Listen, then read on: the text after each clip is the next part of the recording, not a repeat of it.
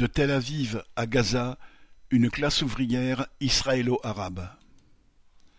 Si l'attaque du Hamas contre les civils le 7 octobre a provoqué un immense choc en Israël et a contribué à renforcer les pires va-t-en-guerre groupés derrière Netanyahou et l'armée, les classes sociales n'ont pas pour autant disparu dans ce pays.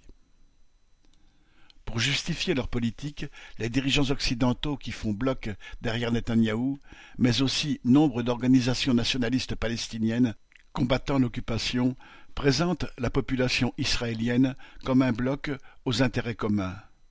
Mais, avec 9,5 millions d'habitants, Israël est traversé par de multiples fractures politiques, religieuses et sociales aux inégalités anciennes entre les juifs askénazes venus d'Europe, plus favorisés, et les juifs séfarades venus des pays arabes à partir des années 1950, se sont ajoutées d'autres inégalités subies par ceux venus de l'ancienne Union soviétique à partir des années 1990, ceux arrivés d'Éthiopie ou du Soudan.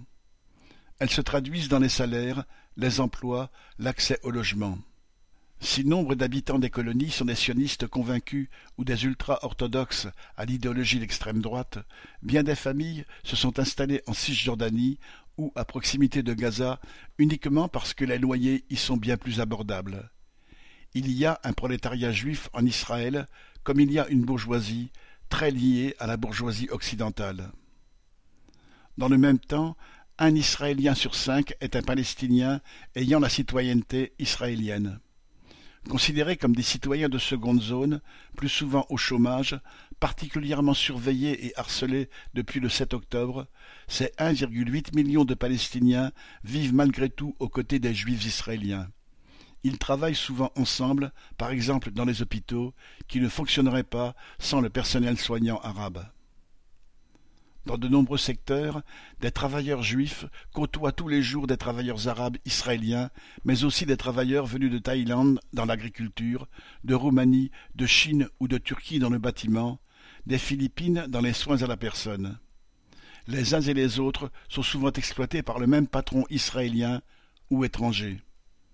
Malgré les opérations de bouclage de la Cisjordanie ou de Gaza, malgré les attentes épuisantes aux checkpoints, Malgré les tracasseries administratives pour obtenir un permis de travail, plusieurs dizaines de milliers de Palestiniens non résidents travaillaient encore en Israël avant le 7 octobre. Cela signifie que des liens existent de part et d'autre des murs et des barbelés installés par l'État sioniste. Qu'ils soient israéliens ou étrangers, juifs, musulmans, chrétiens ou autres, ces travailleurs subissent les conséquences économiques désastreuses d'un état de guerre permanent, à commencer par l'inflation.